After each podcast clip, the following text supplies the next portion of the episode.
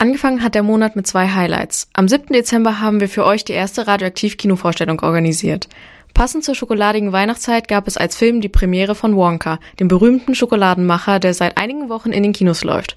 Für Radioaktiv war der 7. Dezember aber gleich zweimal schön, denn zum dritten Mal in der Geschichte des Radiosenders durften wir uns über den Niedersächsischen Medienpreis freuen. Unser Kollege Maximilian Wilsmann hat den Preis in der Kategorie Hörfunk Nachwuchs gewonnen. Ausgezeichnet wurden wir dabei für den Streifzug Bad Pyrmont 1924, in dem es um eine verschwundene Filmrolle geht, die wiedergefunden wurde und anschließend so aufbereitet wurde, dass man diesen Film über Bad Pyrmont aus dem Jahr 1924 heute wieder anschauen kann.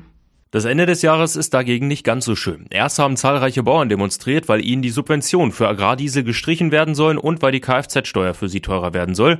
Womöglich wirkt sich das in Zukunft auch auf unsere Lebensmittelpreise aus. Und auch bei uns in der Region gab es jede Menge Regen, gefolgt von Hochwasser. Unsere Kollegin Angela Werner wohnt selbst in Rintern und berichtet von dort, denn in Rintern war die Lage in den letzten Tagen besonders prekär. Also wir sind hier so ein bisschen in so einer Inselsituation, weil wir gehalten sind, möglichst das hier nicht zu verlassen, also möglichst nicht mit dem Auto, möglichst nicht den Einsatzkräften irgendwie im Wege zu stehen.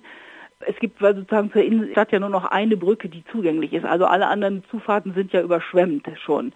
Also sonst gibt es ja etliche Straßen, wie man in die Innenstadt kommen kann. Jetzt ist eben nur noch eine über die Weserbrücke mitten in der Stadt möglich. Es ist schon eine besondere Situation. Wir sind eingeschlossen Wobei wir persönlich sagen, wir haben Strom, wir haben Wärme, wir haben nur das Problem, dass wir sehr viel Wasser im Keller haben. Bei uns ist alles aufgebockt im Keller. Wir wissen ja, dass wir an der Weser wohnen und so. Aber so viel hatten wir noch nicht und wir sind froh, dass die Pumpe jetzt läuft.